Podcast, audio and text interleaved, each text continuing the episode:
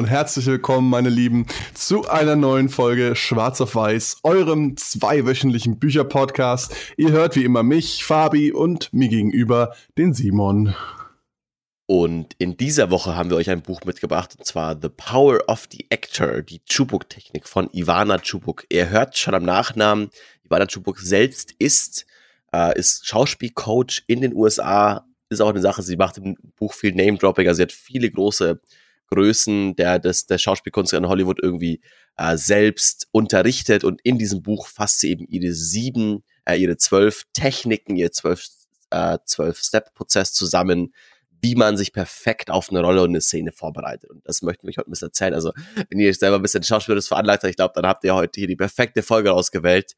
Ähm.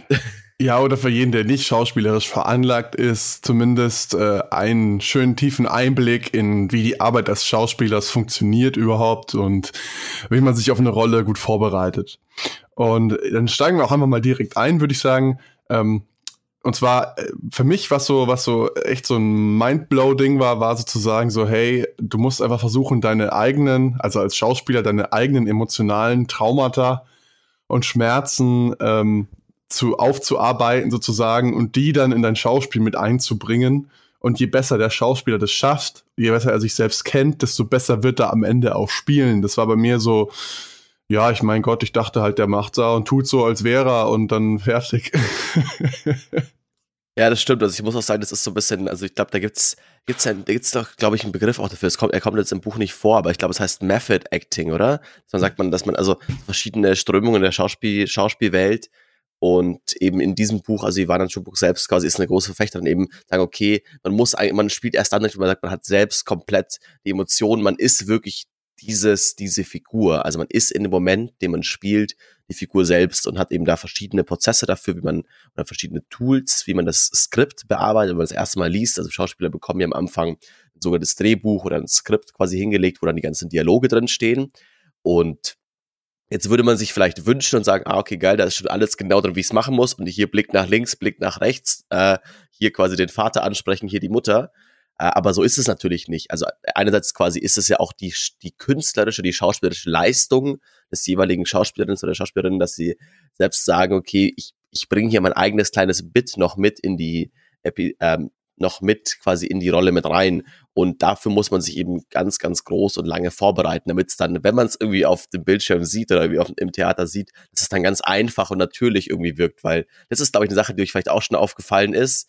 Man kann vielleicht nicht super duper gute Schauspieler von guten Schauspielern unterscheiden, aber ihr seht sofort, wenn jemand schlecht ist, weil genau dann quasi verliert die, die Person die, die Fähigkeit, euch das vorzugaukeln, dass sie wirklich der Charakter ist und dass das eben nicht vorkommt, Darum geht es in diesem Buch. Genau, und damit steigen wir dann einfach jetzt auch mal in diese zwölf, in diesen zwölf-Punkte-Plan ein, würde ich vorschlagen. Also die grundsätzliche Idee ist eigentlich, dass der Schauspieler immer die Basisbedürfnisse oder die, die Ziele des Charakters, den er spielt, äh, oder sie spielt, herausarbeitet, identifiziert und dann ähm, mit einer Art persönlichem Erlebnis verknüpft, dass dann der eigene Antrieb sozusagen äh, für dieses Bedürfnis, für dieses Ziel durch dieses Erlebnis motiviert wird. Und dafür gibt es sie dann jetzt so Werkzeuge, eben diesen zwölf Punkten, ähm, wie man das rausarbeitet und wie, ähm, wie man, beziehungsweise was man, auf was man achten muss, sozusagen. Und das erste davon ist einfach direkt einfach das Skript zu lesen und die, die Overall Objective, das Gesamtziel des Charakters herauszuarbeiten, also was der Charakter im Verlauf des Stücks oder ähm, die, des Films oder was auch immer erreichen will. Und ähm, das ist einfach über das Skript im Endeffekt definiert, über das Drehbuch. Und ähm, es definiert sozusagen auch die Reise des Schauspielers und des Charakters von A nach B. Weil das auch so eine Sache ist, die sie quasi anspricht, die sagt, okay, wir Menschen, erstens, wir wollen immer menschliches Drama sehen und ob das das menschliche Drama quasi in einem Büro ist oder auf dem Schlachtfeld oder wie auch immer, es geht immer quasi um zwischenmenschliche Beziehungen und was wir auch sehen wollen, also wir als Zuschauer, ist eine Entwicklung des Charakters. Dass der Charakter irgendwas schaffen möchte, einen Ehrgeiz hat, irgendwo hin will. Und ob das quasi vom Tellerwäscher zum Millionär ist oder von irgendwie Pretty Woman zur, also so ein bisschen, also es ist quasi der, der Charakter hat immer eine, hat, hat immer eine, eine Reise vor sich.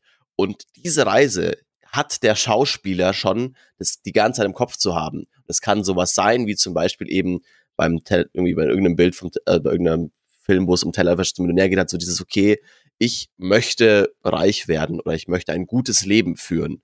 Und dann kann der Schauspieler quasi alles, was er spielt, anhand dieses dieser Grund, dieser Grundobjective umformen oder quasi, das heißt umformen, aber damit ausdrücken. Weil das ist auch eine Sache, vor der sie warnt. Sie sagt, okay, hier der, dieser 12-Step-Prozess, das sind Schritte, die sollten nacheinander gemacht werden, weil wenn ihr nämlich nicht, weil der Schauspieler nicht sein, sein, sein übergeordnetes Ziel kennt und das übergeordnete Ziel des Charakters, dann bringt dieses ganze, oh, ich bin so emotional und irgendwie hier weine ich und da weine ich gar nichts, weil dann fragen wir uns als Zuschauer, entweder merkt man es nicht, dann hat man so ein Gefühl von, das ist irgendwie hier gerade komisch, oder man fragt sich, hä, ja, wieso weint sie denn jetzt gerade? Ja, okay, gut, aber wenn halt irgendwie das quasi in den ganzen vorherigen Aktionen schon rauskommt, dass genau das jetzt die eine Chance war, um sich eben aus der Miserie rauszuarbeiten, dann versteht man die Emotion, die gespielt wird. Deswegen ist diese, dieser übergeordnete Ziel ganz, ganz wichtig, das ganz am Anfang zu definieren.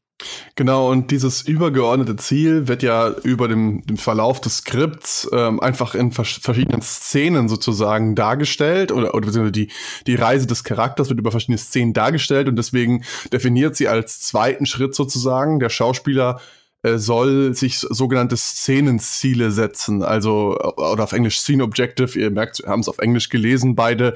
Ähm, ähm, und dabei geht es darum, einfach, was will der Charakter im Verlauf einer einzelnen Szene erreichen oder möchte er erreichen, meistens in Bezug auf eine andere Person, zum Beispiel, also dich überzeugen, mich einzustellen, wenn das Szenario, wenn die Szene ein Vorstellungsgespräch ist oder ähm, dich überzeugen, mit mir Sex zu haben, wenn es darum geht, mit einer Frau irgendwie in einer Bar oder so. Und dieses Szenenziel muss immer auch das, das Gesamtziel des Charakters unterstützen, also bei der Ziel, zur Zielerreichung sozusagen beitragen. Das ist ganz wichtig. Und eben, was jetzt Fabi auch schon so quasi angesprochen hat, es geht eben ganz, also was sie anspricht, im, im Vergleich zum übergeordneten Ziel, geht es beim, beim Szenenziel so, dass man sagt, okay, es ist immer eine Sache, die mit dem Partner, also mit dem Schauspielpartner, mit dem anderen Charakter der Szene zu tun hat. Also es ist nie eben, ich möchte Sex haben, sondern ich möchte dich dazu bringen, Sex mit mir zu haben. Oder ich möchte, also eben, oder in der Liebesgeschichte, ich möchte, ich werde, ich möchte geliebt werden, sondern ich möchte dich dazu bringen, geliebt zu werden. Aber da hört das Ganze noch nicht auf. Also einmal so, erstens, es geht um den Partner plus, was sie auch meint, einfach was ist, was komplett Natürliches ist. Und da muss ich auch sagen, das fand ich so ein bisschen, was mir eingefallen ist, was ich eigentlich nicht schlecht fand was ich auch, auch ein bisschen, bisschen ent, ähm, ähm, es also ein bisschen aufdeckend fand, ist so dieses, okay, wir Menschen machen auch schon gern Dinge für andere, aber trotzdem am besten immer noch sollte das Szenenobjektiv so sein, dass es am Ende doch noch uns einen Vorteil gibt. Also man zum Beispiel eben sagen, im Sinn von, okay, ich möchte dir helfen, also zum Beispiel, dass man in irgendeinem Film irgendeiner einer Person, die irgendwie schlechter gestellt ist, irgendwie helfen möchte. Das stimmt schon, aber es ist eigentlich nicht das, was Menschen wirklich machen, sondern es, am Ende geht es doch ein wieder um einen selber. Ist ich möchte dir helfen, damit du denkst, ich bin ein Guter oder ich möchte dir helfen, damit du denk, damit du mich magst. Also ist eigentlich das Objektiv wieder noch hat noch eine, eine Ecke mehr. Das fand ich irgendwie ganz cool, dass sagt, okay, dass dieses anspricht, sagt, okay, es geht eigentlich nie immer nur um die andere Person, sondern auch immer noch ein bisschen um uns selber. Ähm, ja, und sie sagt auch eigentlich die ganze Zeit über das ganze Buch hinweg, wir mö mögen Leute, die die Gewinner sind. Wir mögen Leute, die sich eben nicht selbst in eine Opferrolle stellen aufgrund ihren Traumata oder äh, Problemen, sondern die sich selber rausziehen und, und gewinnen. So, wir fiebern da einfach eher mit und du, du gewinnst halt einfach, wenn dich, wenn für dich selbst was auf dem Spiel steht. Wenn für dich selber nichts auf dem Spiel stehen kann überhaupt, dann kannst du auch nicht gewinnen und dementsprechend flach wird der, wird der Charakter auch dann rüberkommen, sozusagen. Zwar eine Sache noch gemerkt, was, was auch, was sie quasi auch anspricht, ist so, man sollte sowohl das, das, das übergeordnete Ziel als auch das Szenenziel des Charakters nicht fair oder beurteilen. Also es gibt zum Beispiel auch, da spricht sie quasi einen Charakter an von einer Frau, die quasi immer ihren, also den, deren Szenen Ziel es quasi war, ihren Mann dazu zu bringen, sie zu schlagen, weil die beiden danach unglaublich guten Sex haben. Und das halt so dieses, also, und dann die, der Punkt quasi ist, okay, also wenn du von außen denkst, boah, wieso machst du das, wieso lässt du das mit dir machen? Also wenn man selber als Schauspieler seinen, seinen Charakter quasi hinterfragt, man sagt, okay, das, das sollte man nicht machen, das ist quasi in dem Fall nicht die Aufgabe. Also es ist dann doch so weit, obwohl man versucht, das eigene Leben darauf anzubauen oder quasi wirklich der Charakter zu werden, eben indem man der Charakter wird, darf man ihn aber trotzdem nicht von außen verurteilen oder beurteilen, um genau sowas spielen zu können, weil eben dieses Szenenobjektiv von, okay, ich will dich total rasend machen, damit du mich schlägst, damit es danach dann irgendwie anders weitergeht, genau halt zu dem Charakter eben passt anhand der Vorgeschichte. Und eben dieser Punkt so, es ist dann doch nicht alles wie im echten Leben des Schauspielers, sondern es, es soll weiter eine Rolle gespielt werden. Was ich dann an der Stelle auch noch interessant war, war so ein bisschen die Tatsache, dass du versuchst, ähm, dann auch wirklich Gründe zu finden, warum dein Charakter sich so verhält, wie er hält, um ihn besser zu verstehen und dementsprechend eben auch eben nicht in diese Schiene zu rutschen, den Charakter überhaupt zu verurteilen, sondern einfach direkt ähm, sozusagen von der Seite herzukommen, okay, ähm, kein Mensch denkt von sich selber, dass er böse ist, auch wenn er böse Sachen tut, so und warum tun die Menschen dann böse Sachen? Und ähm, das fand ich auch noch mega spannend. Aber jetzt würde ich einfach zum nächsten Punkt mal übergehen. Punkt drei sind sogenannte Obstacles oder Hindernisse. Und dabei geht es eigentlich im Prinzip um alle möglichen Arten von Hürden, also physische, emotionale oder mentale. Das sind so die drei Kategorien, die sie herausarbeitet, die im Prinzip das Erreichen der, des Gesamtziels oder des Szenenziels verhindern. So. Und das hatte ich ja eben schon angedeutet. Ein, ein Sieg des Charakters ist nur zufriedenstellend für den, für den Zuschauer, wenn eben auch die Chance des Versagens besteht oder wenn das auf dem Spiel steht für den, für den Charakter. Und diese Hindernisse generieren eben diese, diese Arten von Schwierigkeiten für den Charakter. Und der, und der, der Schauspieler muss diese sozusagen herausarbeiten und einfach ähm, quasi mit eigenen emotionalen Problemen ersetzen an der Stelle. Zum Beispiel, wenn wenn es darum geht, dass du ähm, dass du ein gebrochenes Bein hast, du hattest aber selber noch nie ein gebrochenes Bein als Schauspieler, dann versuchst du es vielleicht zu ersetzen mit einer Situation, in der du halt krank warst und in der du dich deswegen nicht rühren konntest, weil es dir so schlecht ging oder so. Und dadurch, dass diese Hürde überwunden wird, äh, sozusagen findet die Charakterentwicklung und der Sieg statt im Endeffekt dann, äh, je näher der Charakter eben an seine Gesamtziel heranrückt. Und eben genau dieser Punkt, also auch was eben, was man hier auch merkt, es geht immer darum, quasi das, den, die Szene an sich zu analysieren und analysieren und zu schauen, okay, was ist wirklich in dieser Szene das, das, der, der, da geht das Problem zum Beispiel auch irgendwie, auch kennt man auch auf den vielen Filmen auf irgendeiner Party, man ist irgendwie selber dann, also dann die, der Charakter ist selbst quasi mit irgendwie einer Freundin da, aber es gibt eine andere Person, die ganz, ganz attraktiv für den Charakter ist. Und es ist immer so ein bisschen, okay, das Szenenziel ist eigentlich, okay, ich möchte mit dieser Person ins Gespräch kommen, Obstacle ist, die Person hat, hat vielleicht selber irgendwie einen Freund mit dabei. Und dann entstehen irgendwelche lustigen, komischen Geschichten, während der Charakter versucht, diese Hindernisse zu umgehen und vielleicht in dem Fall zum Beispiel den, den Nebenbuhler irgendwie aus dem Weg zu bringen, also kennt man in vielen Filmen, dann irgendwie halt auch irgendwelche Dialoge entstehen, irgendwelche Slapstick-Situationen, wo dann eigentlich der Charakter eigentlich gut dastehen möchte, aber dann irgendwie in den Pool fällt oder so. Und wo Fabi schon perfekt übergeleitet hat zum nächsten, ist dann die, die Substitution, das Ersetzen. Also es ist quasi, wenn man sagt, man hat dann das ähm, so weit analysierte Skript, dass man sagt, okay, jetzt weiß ich eigentlich eben, ich weiß, äh, was der Charakter insgesamt möchte und was ist, was quasi in, im Weg dazu steht, geht es jetzt darum, den Charakter mit eigenen Erfahrungen, eigenem Leben zu füllen weil eben ihre Annahme, man ist dann am besten, wenn man halt das, also wenn man sich wirklich reinfühlen kann, wenn man wirklich sagt, okay, ich spiele diesen Blick nicht, also ich spiele jetzt gerade nicht, dass mein linkes Auge ein bisschen zuckt, weil ich gerade irgendwie richtig böse drauf bin, sondern ich quasi, ich, es ist deswegen so, weil ich als Schauspieler in der Situation an was denke oder mich in eine Situation reinversetze, die mich genau so hat verhalten lassen. Und da ist es eben so, dass es eben, es muss nicht immer eins zu eins sein und es muss nicht immer eins zu eins Situationen oder Menschen, also es werden auch ganz oft irgendwie Menschen quasi ersetzt, also im Sinn von, okay, man hat irgendwie einen, einen in einem Film gibt es irgendeinen Boss, der einen niedermacht, man fühlt sich da irgendwie schlecht. Vielleicht hatte man das im eigenen Leben noch nie, aber vielleicht ist es so, dass einen in der Schule irgendwie immer der Lehrer schlecht gemacht hat und dann kann man das quasi nutzen.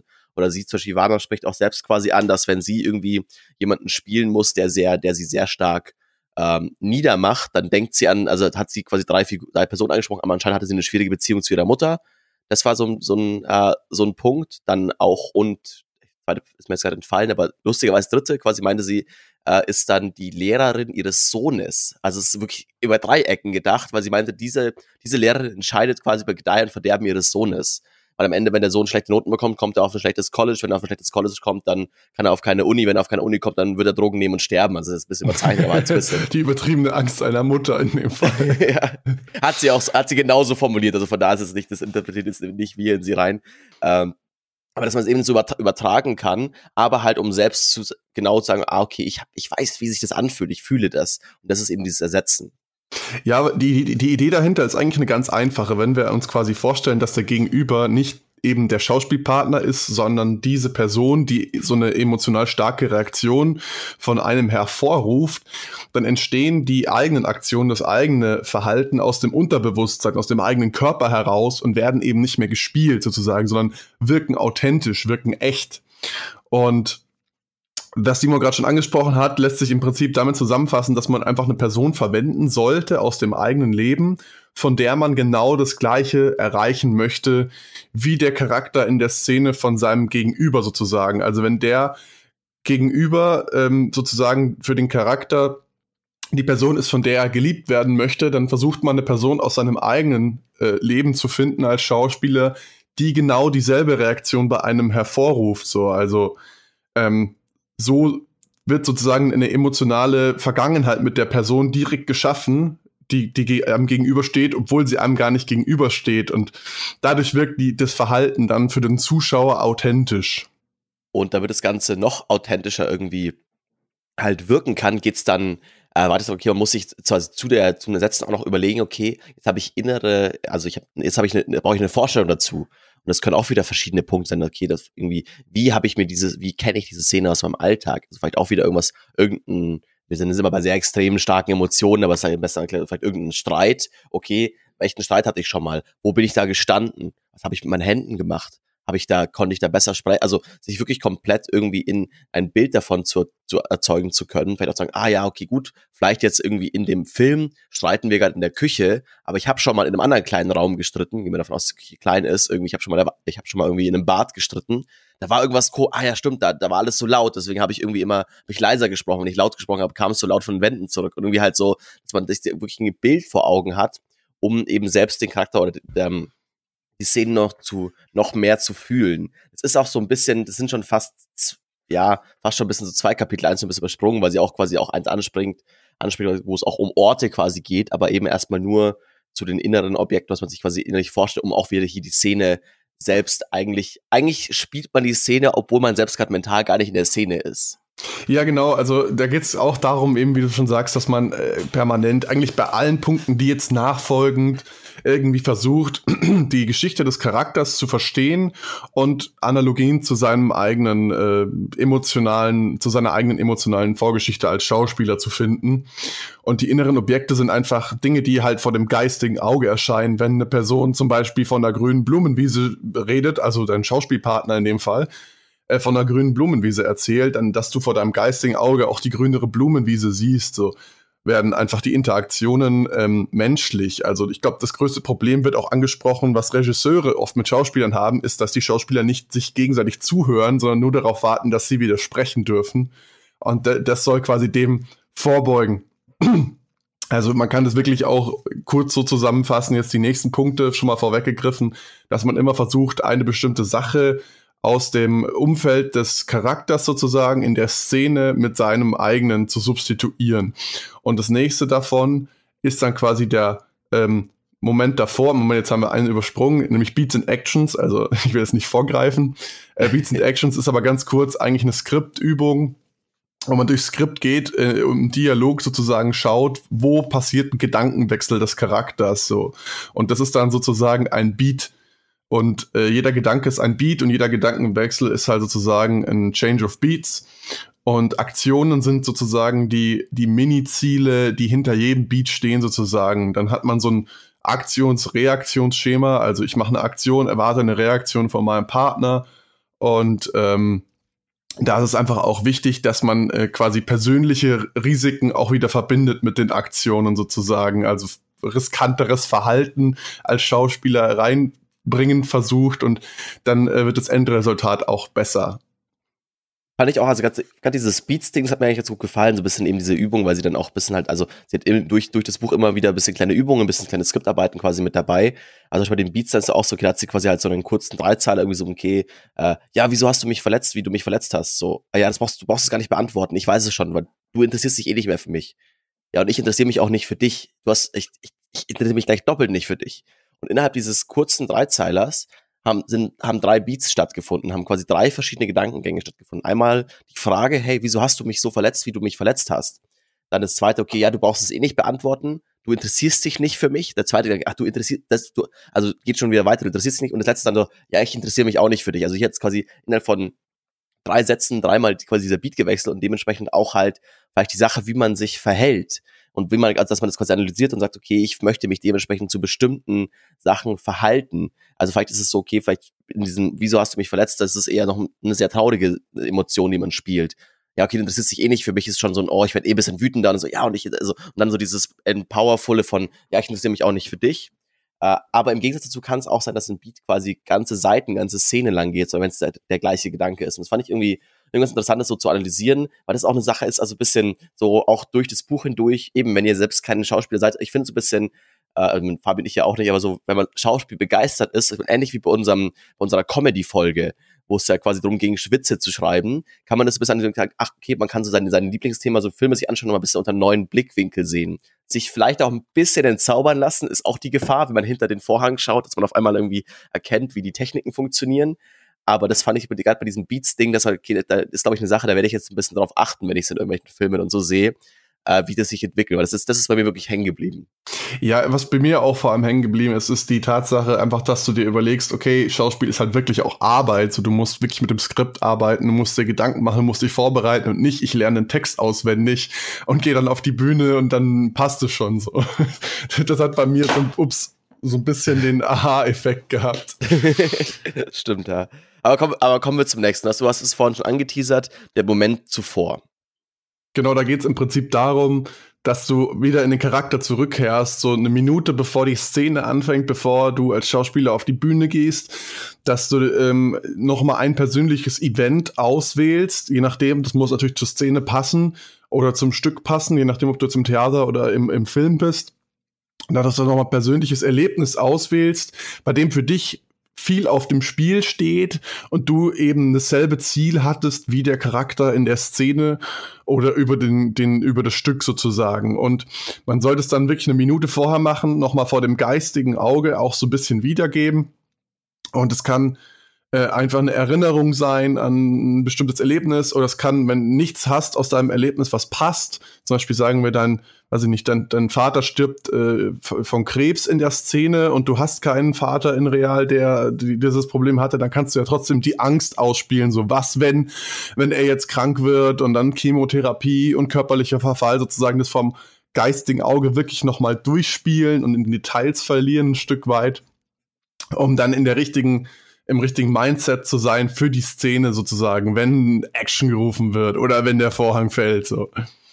Du hast ja quasi, also es sind noch so zwei Dinge. Also eine, was Fabian gesprochen hat, dieses okay, sich selbst quasi im realen Leben im Moment davor vorbereiten, also nicht irgendwie einfach komplett besoffen auf, aufs Set zu stolpern, sondern quasi auch wieder davor Arbeit quasi rein zu investieren, hat man ja auch schon irgendwie Geschichten gehört. Äh, aber auch quasi der Moment davor des Charakters. Also was ist davor passiert? Weil ob der, also wenn es wirklich einfach nur eine Szene ist, also gibt es ja ganz kurze Szenen im Sinn von, okay, kam, die Tür geht auf, man nimmt eine Pizza, eine Pizzaschachtel, gibt das Geld ab, zu Ende, zack, nächster Tag. Aber ist ja die Frage, was ist denn vor diesem Moment passiert? Sowohl für den Pizzaboten, weil hatte der quasi Pizzabote ist auf dem Weg schlecht hingekommen, ist eh schon spät an, die Pizza ist kalt, der hat Angst, dass er kein Trinkgeld bekommt. So diese Momente kann man ganz anders reinbringen. Also das, dann ist, ist vielleicht die Interaktion ganz anders mit dem Spielpartner wenn du sagst, okay, ich gebe die Pizza vielleicht irgendwie anders selbstbewusst, wenn du zurück und sagst, okay, ich weiß, hey, wir sind hier nach fünf Minuten nach Pizzabestellung sind wir hier, das war der beste Service, den du je hattest. Ich, ich verdiene sowas von 20 Euro Trinkgeld. Im Vergleich zu, oh, ich bin spät dran, die ist vielleicht schon ein bisschen kalt, aber ich brauche das Geld, bitte. Also so dieses, auch obwohl es nicht geschrieben ist, obwohl es nicht irgendwie in der ähm, im Skript drin steht, ist es so die Aufgabe des Schauspielers, quasi rauszufinden. Das fand ich auch so ein bisschen so eine, anders mit dieser ganzen Skriptarbeit zu sagen, hey, das Skript ist eigentlich nur halb geschrieben. Also es ist eigentlich nur so dieses, das, das Skript ist nur der Rahmen und eigentlich die Figur mit Leben füllen ist die Aufgabe eines guten Schauspielers und sagen, hey, da wirklich selbst irgendwie auch noch so viel Geschichte außenrum zu entwickeln, um dann diese kleinen Nuancen zu spielen, die den Charakter quasi ehrlich machen. Das ist eben auch der Moment davor eine Chance, sagen, okay, was ist eigentlich vor der, also obwohl das niemand dir gesagt hat, was, was könnte vor der Szene passiert sein, weil ich als Schauspieler kenne ja meinen Charakter am besten. Genau, und ähm, die nächsten zwei sind dann ähm, Place in Fourth Wall und das heißt quasi der Platz, an dem man ist und die vierte Wand sozusagen, wo die Kamera ist Und ähm, die Doings, die der Charakter tut und Tätigkeiten, ich würde jetzt zusammenfassen, weil es sehr, sehr ähnliche sind.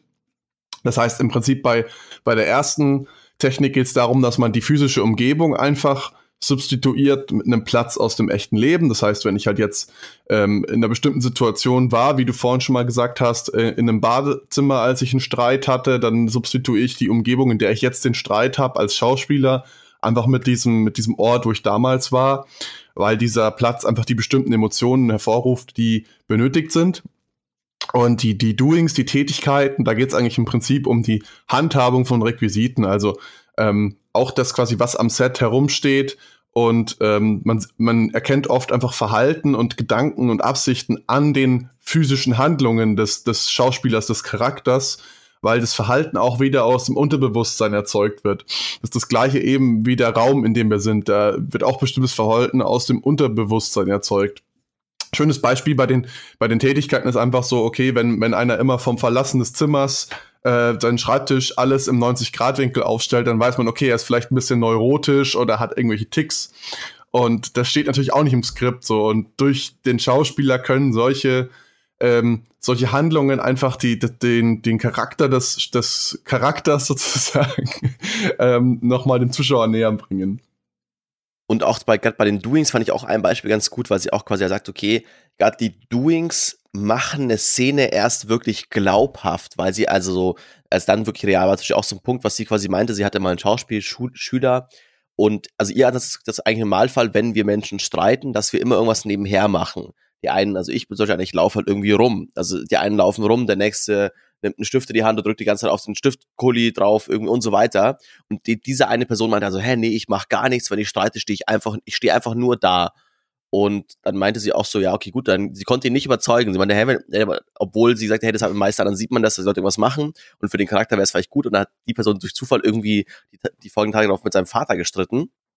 Und hat dann gemerkt, es war irgendwie im Garten, auf einmal fängt der Vater irgendwie an, dass er irgendwie die Hecke schert und so, während er irgendwie sich, wie gesagt, am Brüllen irgendwie ist, wenn er dann selber grinsen musste, weil er genau dieses Verhalten erkannt hat. Aber genau das ist der Punkt.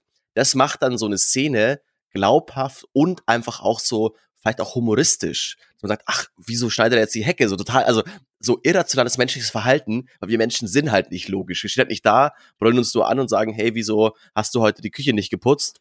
Sondern vielleicht irgendwie so, ah, wieso hast du heute die Küche nicht geputzt? Du gerade währenddessen selber die Küche irgendwie aus so einem Tick heraus. Das ist dann eigentlich von außen zu betrachten relativ, also bisschen, bisschen weird und eben so ein bisschen dieses, ähm, und macht die, macht die Szene erst wirklich richtig greifbar. Was die Szene auch greifbar macht, die man über auch, das man wirklich überhaupt gar nicht sieht, also Natürlich sieht man es am Ende oder spürt es als, als, als Zuschauer, aber ist der innere Monolog. Das ist dann die, die, das, die Technik Nummer 11, wo es darum geht, was passiert im Kopf. Und auch hier ist der Punkt, also im Normalfall ist es so, also was sie anspricht, der innere Monolog, ähm, ist auch immer mit der anderen Person verbunden. Also hier im Sinn von eben, man ist vielleicht bei einem Date und sagt, ach ja, ach ja, das Wetter ist, das Wetter ist ja gut. Der innere Monolog sagt, verdammt, mir fällt kein besseres Thema ein. Dann irgendwie seine, seine Antwort so, äh, ja, boah, ähm, stimmt, ja, und ich bin ja auch, ja, es hat gut, dass es gut, dass es heut, heute nicht heute nicht regnet. Ja, aber hey, wieso wieso spricht er das komische Thema an? Also so dieses immer erstens der in ist meistens ein bisschen ehrlicher nochmal als was man wirklich ausspricht ähm, und sollte auch immer eben mit dem Spielpartner, mit dem mit der anderen Figur, dem anderen Charakter in der Szene zu tun haben. Was ich da sehr spannend fand, war so das Beispiel Bewerbungsgespräch auch wieder, wo, wo dann der innere Monolog, Monolog vom Charakter quasi war, oh mein Gott, ich bin niemals qualifiziert für diese Stelle, was wollen die überhaupt mit mir? Und aber er gleichzeitig sagt, dem Gegenüber, dem Interviewer sagt so, ja, natürlich und hier und hier und hier bin ich äh, toll geeignet und so. Und genau dieses, dieser innere Monolog ruft dann wieder unbewusst, unterbewusst Verhalten vor von dem Charakter und das lässt die Rolle wieder authentisch wirken letztendlich. Also genau diese Überlegung von, oh, ich bin nicht gut genug, ah, jetzt gebe ich nochmal mein extra Bestes, um wenigstens so ein bisschen gut zu sein. Und deswegen gibt man, also, und deswegen sieht man als Zuschauer dann, ah, die 110 Prozent, das ist ja total über, überzeichnet, vielleicht auch irgendwie versucht, sich zu loben und alles, was eben aus diesem inneren Monolog herauskommt. Da fand ich noch ganz äh, cool den Hinweis einfach, dass die, dass man die Ideen des inneren Monologs sich sogar im Skript aufschreibt dann als Schauspieler. Und ähm, einfach paar lose Ideen sammelt und dann aber der tatsächliche innere Monolog natürlich nicht auswendig gelernt wird, sondern dann ein bisschen wandelbar auch ist insofern, dass du einfach so einen kleinen Rahmen hast durch deine Ideen, die du dir vorher aufgeschrieben hast, aber der innere Monolog wirklich vers also versucht sozusagen ähm, authentisch zu kommen, also in dem so authentisch, wie es halt sein kann, wenn es nicht dein eigener innerer Monolog ist, denke ich mal. Ja. ähm, und das elfte, das elfte Werkzeug ist sehr ähnlich zu was wir vorhin schon hatten, und zwar die, die vorherigen Umstände. Hatten wir vorhin schon ein bisschen angesprochen, auch beim, beim, beim Moment davor, aber hier geht's quasi nochmal größer. Quasi insgesamt der Charakter, also so ein bisschen, wo kommt der Charakter her? Also vielleicht wieder bei unserem Beispiel zu bleiben, okay, haben wir vielleicht, also wenn es um eine reiche Person geht, ist es eine Person, die reich geboren wurde? Oder ist es eine Person, die sich vielleicht aus ganz, ganz schlimmer Armut hochgearbeitet hat? Vielleicht deswegen irgendwie anders die Pizza entgegennimmt oder vielleicht irgendwie sagt, okay, äh, irgendwie ich gebe da mehr Trinkgeld, ich gebe weniger Trinkgeld, wie auch immer. Ähm, aber halt so quasi das mit einzuarbeiten, was, woher kommt der Charakter, woher hat sich der Charakter vielleicht auch schon im Laufe des Skriptes, im Laufe des Films schon entwickelt. Also wo können wir als Zuschauer auf einmal eine Veränderung im Charakter wahrnehmen und auch verstehen, weil wir den Ursprung kennen. Also genau diesen Punkt, vielleicht sagen, ah, okay, äh, die Person ist vielleicht irgendwie, kommt aus ärmlichen Verhältnissen, kommt irgendwie zu Geld und schleudert es dann vollkommen raus. Und dann ist aber so, äh, und aber halt mit, mit vollen Händen. Und dann sagst du, okay, das ist irgendwie, ah, okay, wo kommt das quasi her? Und das quasi auch sehr genießen kann, der Schauspieler das so spielt, dass der Charakter quasi da halt sehr, sehr das Geld total glücklich ausgibt und so. Aber man sagt, okay, wo kommt, also wo kommt der Charakter her, wo hat sich da vorher entwickelt? Was ich da auch interessant fand, ähm, war, dass viele große Schauspieler ein, eigentlich versuchen, ihre privaten eigenen Umstände sozusagen, ihre eigene Lebensgeschichte ein Stück weit mit einzubringen in die des Charakters. Und deswegen haben die auch immer ne, die Charaktere, die diese Leute spielen, zum Beispiel ein äh, Jack Nicholson, die haben immer einen ganz bestimmten Touch, weil das halt der die Person ist, weil die Person halt so ist. Genau. Und das letzte Tool im Prinzip ist eigentlich ähm, lass alles laufen so. Also eigentlich kein wenn, Tool. Also wenn ihr eure das, das habe ich irgendwie nicht geglaubt. Was? das ist irgendwie kein Tool, finde ich. Das habe ich ja nicht geglaubt. Ja, das halt, das hat auch ein bisschen, da hat nicht so reingepasst. Aber im Prinzip die Aussage davon ist so, hey, wenn du deine Arbeit gemacht hast, wenn du alle elf Werkzeuge, die wir jetzt gerade genannt haben, angewendet hast, dann fokussier dich alleine auf das Szenenziel, konzentriere dich nicht zu so sehr an, an alle Einzelheiten zu erinnern, sondern lass einfach laufen in der Szene drin. Und ähm, das Wichtigste ist, dass du einfach die Arbeit davor reingesteckt hast, sozusagen, dass du oft geübt hast, mit Partner, ohne Partner, die, die, die, die ganze Szene vorbereitet hast. Und dann läuft's schon, so nach dem Motto. Dann auch so ein bisschen, also was ich auch ganz gut weiß, ich meinte, ja, sie wird sich manchmal gefragt, so von Schauspielschülern, kann man zu viel üben? Nein, du kannst nicht zu viel üben. Es geht einfach nicht. Du kannst, es geht einfach nicht. Man kann übrigens ähm, auch nicht zu viel Schwarz auf Weiß Bücher Podcast hören an der Stelle. Das, das stimmt. Und den kann man auch abonnieren auf Spotify, iTunes, egal wo ihr gerade seid. Jetzt sind wir beim Buch ungefähr bei der Hälfte lustigerweise, weil sie quasi in dem Buch so die erste, also die erste Hälfte quasi so zwölf Techniken durchspricht. Dann kommen meiner Meinung nach noch relativ unstrukturiert irgendwie verschiedene sehr szenische Schauspieltechniken, die ich jetzt nicht groß ansprechen würde. Also, weil es so ein bisschen halt irgendwie da so, ja, okay, wie erzeugt man Angst und so weiter. Also einfach nochmal so ein, zwei Seiten jeweils zu genau, was man quasi machen kann. Ich glaube einfach, das ist an, an Übungen orientiert, die sie mit ihren, ihren Schülern macht. Und zum Ende hin nochmal quasi arbeitet sie fast, ich glaube, 80 Seiten lang quasi ein Skript durch, genau nach ihren zwölf Techniken. Was auch, nachdem ihr die Technik jetzt gelernt habt und natürlich von uns schon die super duper Beispiele bekommen hat, nicht mehr so interessant ist. Wenn ihr es dann lest, vermutlich schon. Wenn ihr, wenn ihr, sagt, ihr wollt euch damit beschäftigen, weil es einfach halt ein bisschen erklärt, wie Techniken funktionieren, an einem, an einem plastischeren Beispiel.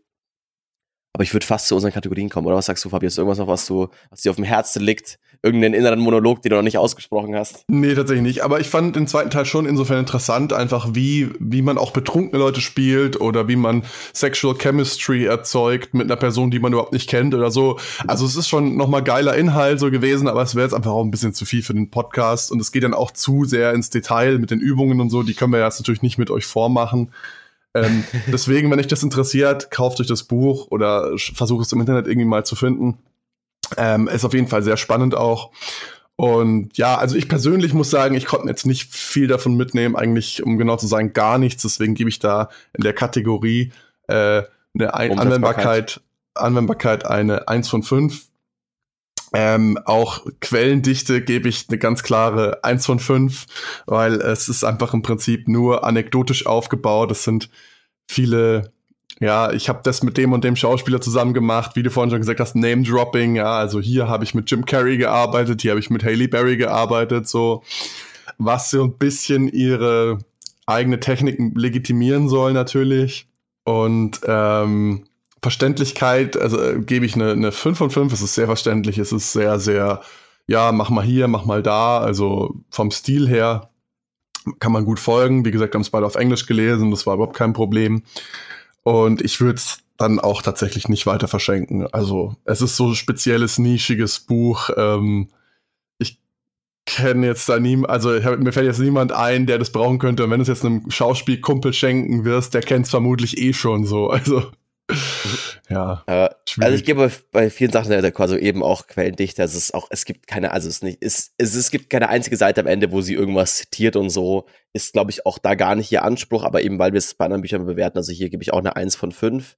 Ja, Verständlichkeit leicht zu lesen, also selbst, selbst auf Englisch ist auch, muss man auch, also ich würde sagen, wenn man sich jetzt nicht komplett tief damit selbst gerade nebenher ein Skript irgendwie analysiert, ist es auch echt leicht, leicht, also wirklich sanfter Content, kann man auch mal vorm Einschlafen lesen und so, weil eigentlich diese anekdotischen Geschichten ganz nett zu lesen sind. So, weil man damit irgendwie so ein bisschen, ach ja, ach ja, wie macht es Jack Nicholson? Ah, der nimmt jedes Mal irgendwie seine Mutter als Beispiel, weil er eine schwierige Geschichte seiner Mutter hatte, irgendwie so Zeug. Äh, aber Verständlichkeit 5 von 5, äh, Umsetzbarkeit äh, für mich ähnlich. Ich würde hier eine 2 von 5 geben, weil ich glaube, gerade so den zweiten Teil, den sie anspricht, also quasi nicht die, ähm, die Tools, sondern so, okay, wie spielt man einen Betrunkenen, wie spielt man irgendwie Sexual Chemistry und so, das kann man vielleicht mal irgendwie anwenden. Also ich weiß nicht, aber fand ich irgendwie, fand ich ganz interessant, so ein bisschen. Irgendwie dachte man, ach komm, vielleicht kann man davon irgendwas mitnehmen. Einfach diese Form von äh, Techniken, zum Beispiel bei den Betrunkenen so ein bisschen, also sich selbst zu analysieren, wie ist man, wenn man betrunken ist. Zum Beispiel bei mir ist es so, bei mir fällt die Sprache als erstes aus, also betrunken könnte ich keinen Podcast machen. Und dann so ein bisschen, ah, okay, die Zunge ganz schwer sein lassen. Ich, ich, hatte, ich hatte einfach viel Spaß dabei, das irgendwie so rum, rum zu experimentieren, damit deswegen, das habe ich schon ein bisschen umgesetzt, deswegen würde ich eine 2 von 5 geben. Äh, Spielst ich würde auch weiter den Betrunkenen oder? ja, ja, du mich auch, ey. nee, der Betrunkene war aber der Betrunkene war mit der Zunge hier unten und du versuchst trotzdem zu über, also zu, zu überformulieren, dass du noch weiter sprechen kannst, obwohl die Zunge nicht benutzt wird. Okay, ich weiß nicht, wie gut es jetzt war, aber es war so gestern Abend, es war so mein Abend gestern, dass ich selber mit mir besoffen gesprochen habe ohne zu trinken. Also, also, also Geil. bis jetzt habe ich es schon. Äh, ich würde ich, ich glaube, ich würde es auch weiter verschenken. Ich, also erstens einerseits, ich sowohl halt auch diesen Gedanken von, wenn ich jetzt jemanden habe, der so ein super Film-Nerd ist und so, ich glaube, selbst für die Person ist es interessant, genau eben wegen der anekdotischen Inhalten und weil es so leichter Tobak ist. Ähm, so von daher und auch vielleicht bei irgendwie für irgendeinen Schauspieler kann man es sicher auch brauchen, aber ich glaube sogar eher, also ich hätte schon eine Person im Kopf, die sich super gern mit Filmen auseinandersetzt und Schauspiel an sich und ich glaube, für die ist das schon was, weil man halt schon so das Gefühl, man hat das Gefühl, mehr über Hollywood auch zu lernen.